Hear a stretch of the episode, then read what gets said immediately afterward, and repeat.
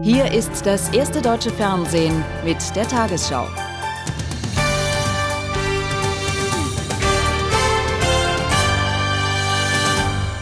Guten Abend, meine Damen und Herren. Die NATO ringt weiter um eine gemeinsame Position in der Irak-Krise. Ohne erkennbares Ergebnis vertagte sich am Abend der Rat der Allianz auf morgen. Deutschland, Frankreich und Belgien lehnen militärische Planungen zum Schutz der Türkei im Falle eines Irakkrieges bislang ab. Sie wollen einen Krieg nicht unvermeidlich erscheinen lassen. Fieberhafte Suche nach einem Ausweg aus der Krise. Der Druck ist enorm. Bereits am Morgen war es im Hauptquartier erneut zu einer scharfen Konfrontation gekommen. Die anberaumte Sondersitzung wurde umgehend vertagt, Pressetermine abgesagt. Darum geht die Kontroverse. Frankreich, Belgien und Deutschland blockieren die Planung für AVEX, Patriots und andere Militärhilfe für die Türkei im Falle eines Irakkrieges. Die Türkei hatte Artikel 4 des NATO-Vertrages mobilisiert. Dennoch verhaltene Reaktion aus Ankara heute. Die Türkei hat in der Zeit des Kalten Krieges die Flanke der NATO als Schild Europas abgedeckt. Ich finde, wir haben jetzt einen Anspruch auf die Militärhilfe der NATO üstüne düşen şeyleri yapması gerekir. Schärfer Amerikas engster Verbündeter. Das ist ein schwerwiegender Vorgang, wenn sich drei Länder verweigern, obwohl eine klare Bedrohung der Türkei vorliegt. Das unterminiert die Grundfesten der NATO. Unter großer Anspannung hatte der NATO-Generalsekretär bis zum Abend versucht, einen Kompromiss zu erreichen. Vergeblich. Seine reduzierten Vorschläge für militärische Unterstützung der Türkei fanden keine Mehrheit. Heute Nacht wird in den Hauptstädten weiter verhandelt. Deutschland hat bereits intern Einlenken signalisiert. Jetzt blickt alles nach Frankreich.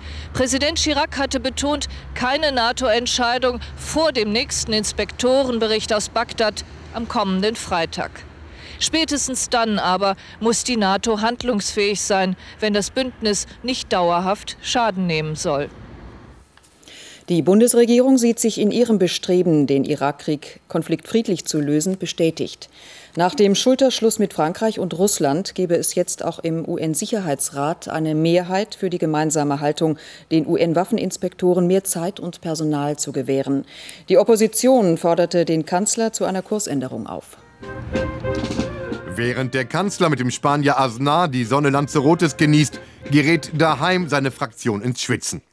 Die Weigerung Deutschlands in der NATO jetzt schon die Lieferung von Patriot-Raketen an die Türkei zu planen, sorgt für Diskussionsbedarf. Ich glaube, man kann auch Verständnis dafür haben, dass man in dieser Situation nicht ein Zeichen setzen möchte, dass quasi die NATO durch einen formalen Beschluss bestätigt, dass es eigentlich zu diesem Krieg keine Alternativen mehr gibt. Sagt Gernot Erler und trifft damit die Stimmung seiner Fraktion. In der Union dagegen andere scharfe Töne. Nicht nur die deutsche Verzögerungstaktik in Brüssel, sondern auch die Verwirrung der letzten Tage um angebliche deutsch-französische Geheimpläne zum Irak lassen die Opposition von einem Scherbenhaufen deutscher Außenpolitik sprechen. Ich habe den Eindruck, dass der Bundeskanzler sich langsam zu einer Gefahr für die Bundesrepublik Deutschland und für das gesamte historische Erbe entwickelt. Und das ist das, was uns am heutigen Tag besonders beschwert. Äh, aber das Schlimmere ist, dass die Grundlagen unserer staatlichen Existenz, Westbindung, europäische Einigung im Augenblick von Stunde zu Stunde mehr beschädigt werden. Und das kann so nicht weitergehen. Doch die Sozialdemokraten haben sich festgelegt. Die SPD-Fraktion trägt den Kurs des Kanzlers. Wir sehen uns da an der Seite vieler anderer Länder auch, die hoffen, dass das, was wir da betreiben, erfolgreich sein kann. Die Bundesregierung sieht noch nicht alle Möglichkeiten der UN-Resolution 1441 voll ausgeschöpft. Trotzdem sagt man hier, man würde sich einem letzten Mittel einer militärischen Lösung nicht in den Weg stellen wollen. Das heißt, Deutschland wird sich im Weltsicherheitsrat der Stimme enthalten. US-Außenminister Powell hat neue Beweise für Kontakte des Irak zum Terrornetzwerk Al-Qaida angekündigt. Er habe den Wortlaut einer neuen Osama bin Laden zugeschriebenen Erklärung gelesen, in der solche Verbindungen hergestellt würden. Der arabische Fernsehsender Al Jazeera wollte die Erklärung ausstrahlen, hieß es aus Washington. Vertreter des Senders wollten dies nicht bestätigen. In einem gemeinsamen Auftritt warnten die Leiter von CIA und FBI ebenfalls vor einer akuten Gefahr durch Al-Qaida. Übungen für den Ernstfall gibt es jetzt überall. Besonders weiche Ziele seien gefährdet, warnte die Regierung seit gestern. Hotels, Vergnügungsparks, Einkaufszentren. Vor einem Senatsausschuss bekräftigte der CIA-Chef die Warnungen vor einem neuen Terroranschlag. Diesmal sei es kein harmloses Geschwätz seitens der Terroristen. Es gebe zwei Zielscheiben, so der CIA-Chef Tenet, die Vereinigten Staaten und die arabische Halbinsel. Es geht um Verschwörungen, die zum Ende des muslimischen Feiertags Hajj am Ende der Woche passieren könnten. Vieles deute auf radiologische wie auch chemische und nukleare Angriffe hin. Das Risiko eines Anschlags gilt jetzt als hoch. Die Bevölkerung soll sich auf den Ernstfall vorbereiten. Die größte Bedrohung geht von Al-Qaida-Zellen aus, die wir noch nicht identifiziert haben. Diese Zellen zu finden und zu identifizieren, nachdem sie sich hier eingenistet haben, ist unsere größte geheimdienstliche Herausforderung.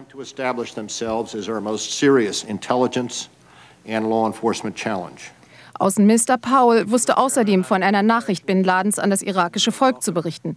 Dies sei ein weiterer Beleg für die Verbindung zwischen Irak und Al-Qaida.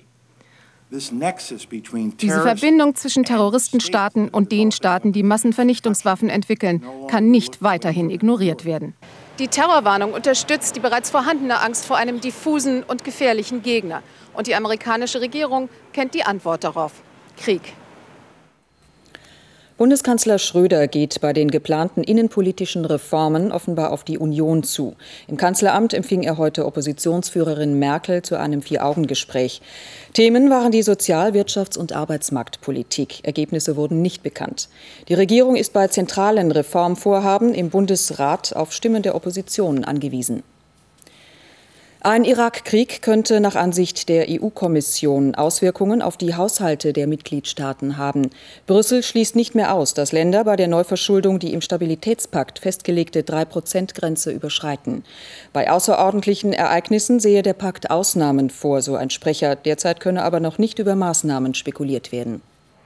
Die Diskussion um die Lockerung des europäischen Stabilitätspaktes, wie zuletzt von den SPD-Linken gefordert, zieht immer weitere Kreise. Auf ein nicht eindeutiges Dementi folgten heute Schlagzeilen, die Bundesregierung rücke vom Stabilitätspakt ab. Finanzminister Eichel sah sich zu einem Dementi gezwungen. Im Falle einer Rezession sei eine Lockerung nicht notwendig, da der Pakt genügend Spielraum lasse. Wir gehen ja, wenn das Wachstum geringer wird, mit der Verschuldung rauf. Der Stabilitätspakt ist ja nichts Statisches, sondern das heißt, dass wir, wenn das Wachstum noch schwächer wird, nicht hinterher sparen. Das ist ja auch richtig so. Und insofern sehe ich da nicht den großen Meinungsunterschied. Vielleicht wird gar nicht genau zur Kenntnis genommen, was wir da machen. Nach den Schlagzeilen in Deutschland sah sich auch die EU-Kommission genötigt zu reagieren. Über Maßnahmen im Rahmen des Stabilitätspaktes werde erst entschieden, wenn es im Irak zum Krieg komme. Sollte Deutschland erneut gegen die 3-Prozent-Grenze verstoßen, dann wird Hans Eichel zur Verantwortung gezogen, nicht aber die Länder. Aus diesem Grund wollen die Grünen Strafzahlungen für die Bundesländer einführen. Die Länder haben im letzten Jahr die Haushalte zum Teil massiv überzogen und waren sehr schuldig daran, dass wir im letzten Jahr das Maastricht-Kriterium verletzt haben. Die Grünen drücken aufs Tempo. Wenn bis zum Sommer Strukturreformen in den sozialen Sicherungssystemen verabschiedet sind, dann befürworten sie auch ein Vorziehen der nächsten Steuerreformstufe.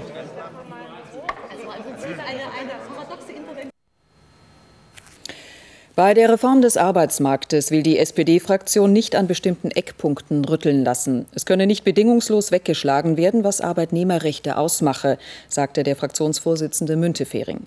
Er nannte den Kündigungsschutz und die Flächentarifverträge. Die soziale Gerechtigkeit müsse im Auge behalten werden. Damit distanzierte sich Müntefering auch von einem Vorschlag von Wirtschaftsminister Clement. Die FDP-Bundestagsfraktion hat heute den früheren Spitzenpolitiker Möllemann ausgeschlossen. Deutlich mehr als die benötigten zwei Drittel der anwesenden Mitglieder stimmten dem zu. Möllemann war am Nachmittag nicht zu einer geplanten Anhörung im laufenden Ausschlussverfahren erschienen. Stattdessen hatte er angekündigt, sein Bundestagsmandat im März niederzulegen. Am Morgen trat Jürgen Möllemann noch selbstbewusst im Düsseldorfer Landtag auf. Er wollte nicht auf seinen Rauswurf warten, sondern der FDP-Spitze zuvorkommen. In einem Brief an Wolfgang Gerhard nennt er persönliche und familiäre Gründe für seinen Rückzug aus der Bundespolitik. Ich beabsichtige deshalb, mein Bundestagsmandat im Monat März in Absprache mit meinem Nachrücker Michael Kauch sowie mit meinen Mitarbeitern niederzulegen. Dieser Rückzug war nicht freiwillig. Noch am Wochenende hatte Möllemann erklärt, sein Bundestagsmandat behalten zu wollen. Der Möllemann-Brief reichte der Bundesspitze nicht. Sie bestand auf einer Abstimmung und das Ergebnis war deutlich. 39 von 45 anwesenden Fraktionsmitgliedern stimmten für den Rauswurf. Weil sie auch auf ihr Ansehen achten muss, auf ihre Wertschätzung und sie in dieser Woche wahrhaftig größere Probleme hat, als sich weiterhin von Herrn Möllemann im Nasenring herumführen zu lassen. Die deutliche Abstimmungsniederlage nannte Möllemann später telefonisch eine geplante Hinrichtung. Fakt ist, im Machtkampf mit der Bundespartei hat er heute den kürzeren gezogen. Ihm bleibt die NRW-Landtagsfraktion. Er wird sich äh, im Arbeitskreis Bildung äh, betätigen. Äh, das ist so abgestimmt worden. Das ist ja auch eins seiner Fachgebiete und wird eben die Aufgaben eines einfachen Abgeordneten wahrnehmen. Der einstige Mister 18 Prozent als Hinterbänkler in Düsseldorf, wer hätte das gedacht? Seine Gegner richten jetzt den Blick auf das Schiedsverfahren, durch das Möllemann endgültig aus der Partei fliegen soll. Jetzt ist es rechtskräftig. Die CDU muss wegen des Parteispendenskandals in Hessen rund 21 Millionen Euro an die Bundestagsverwaltung zurückzahlen. Das hat das Bundesverwaltungsgericht entschieden. Die CDU hatte im Rechenschaftsbericht für 1998 mehr als 9 Millionen Euro aus hessischen Schwarzgeldkassen verschwiegen. Die Partei kündigte Verfassungsbeschwerde an. Die nördlichen Abflugrouten des Frankfurter Flughafens sind rechtswidrig. Dies hat der Hessische Verwaltungsgerichtshof heute entschieden. Sieben Gemeinden und vier Privatpersonen hatten wegen unzumutbarer Lärmbelästigung gegen sämtliche An- und Abflugrouten geklagt. Die in südlicher Richtung liegenden Schneisen halten die Richter dagegen für rechtmäßig. Das Urteil sieht eine Übergangszeit von drei Monaten vor. In dieser Zeit muss das Luftfahrtbundesamt die betroffenen Routen überprüfen und neu ausweisen. Bertelsmann stärkt seine führende Stellung im deutschen Buchgeschäft. Das Tochterunternehmen Random House hat von Springer die Buchverlagsgruppe Ulstein Heine List gekauft. Damit erreicht Bertelsmann hierzulande einen Marktanteil von 11 Prozent. Die Übernahme muss vom Bundeskartellamt noch genehmigt werden. Niederländische Kampfflugzeuge haben vermutete Verstecke von Rebellen in der afghanischen Provinz Uruzgan bombardiert. Es war eine Reaktion auf den Beschuss einer US-Patrouille. Dabei sind nach Angaben der Regierung in Den Haag lasergesteuerte Bomben verwendet worden. Angaben über mögliche Opfer lägen nicht vor. Die Jagdbomber gehörten zu einem Kontingent von Niederländern, Norwegen, Norwegern und Dänen, die in Kirgisien stationiert sind. In Saudi-Arabien sind bei der traditionellen Pilgerfahrt Hajj mindestens 14 Gläubige ums Leben gekommen. Während der rituellen Steinigung des Teufels stürzten einige Pilger und wurden von der Menge zu Tode getrampelt. Das Unglück ereignete sich trotz eines großen Sicherheitsaufgebotes, das wegen erwarteter anti-amerikanischer Demonstrationen aufgestellt worden war. Bei den Ritualen waren zuletzt vor zwei Jahren 35 Menschen getötet worden. An der Hajj nach Mekka nehmen rund zwei Millionen Menschen teil. In Paris ist heute eine der größten Ausstellungen des belgischen Surrealisten René Magritte eröffnet worden. In der Nationalgalerie Jeux de Paume werden bis zum 9. Juni mehr als 100 Bilder, Collagen, Objekte und Fotografien präsentiert. Die Welt mit anderen Augen sehen, das war ein Leitmotiv des belgischen Malers René Magritte. Warum sollte in der Realität nicht möglich sein, was auf der Leinwand passiert? Anders als die Surrealisten seiner Zeit beginnt sein Werk also nicht mit dem Traum, sondern mit der Wirklichkeit. Hier liegt für ihn der Ausgangspunkt der Veränderung. Also spielt er mit realen Dingen und heraus kommt oft was Überraschendes, gar Heiteres. Wenn man durch die Magritte-Ausstellung geht, hat man vor fast jedem Gemälde den Eindruck, etwas bereits Bekanntes zu sehen. Dann aber kommt der Aha-Effekt. Eine witzig groteske Entstellung der Wirklichkeit. Die Erotik bietet ihm dabei zahlreiche Spielmöglichkeiten. Die Damen bleiben jedoch meist anonym, geradezu unnahbar, eine Eigenschaft, die übrigens für die meisten seiner Werke gilt. Alles wird in Frage gestellt. Im Grunde ist Magritte ein Maler, der den Zweifel zum Prinzip erhebt, so wie Descartes es in der Philosophie getan hat. Das gelingt ihm so virtuos, dass man fast glaubt, so oder so ähnlich hätte die Realität doch aussehen können. Oder? Nun die Wettervorhersage für morgen, Mittwoch, den 12. Februar. Ein kräftiges Hoch erstreckt sich von Russland bis nach Südschweden. Es bildet mit dem Azorenhoch eine Brücke. Darunter hat sich ein Tiefausläufer geschoben. Große Teile Deutschlands liegen in einer Inversionslage. Am Boden ist kalte Luft, auf der eine Hochnebeldecke wabert. Ab 1200 Meter Höhe strahlt die Sonne. Heute Nacht ist der Himmel teils klar, teils neblig verhüllt. Von Sachsen ziehen ein paar Wolkenfelder nach Bayern, es bleibt aber trocken. Morgen halten sich meist die Nebel- oder Hochnebelfelder. Nachmittags kann sich die Sonne mancherorts durchsetzen. Im Osten und Süden bleibt es wohl den ganzen Tag trüb. Auf den Bergen Sonne und gute Fernsicht. Der Wind weht meist schwach aus Südost bis Ost und lebt manchmal etwas auf. Die Nachttemperaturen sinken auf minus 1 Grad im Breisgau und minus 15 Grad in den Alpen, über Schnee bei klarem Himmel auch deutlich kälter. Morgen steigen die Werte auf minus 5 bis plus 4 Grad. In den trüben Gebieten bleibt es kalt, in der Sonne wird es milder.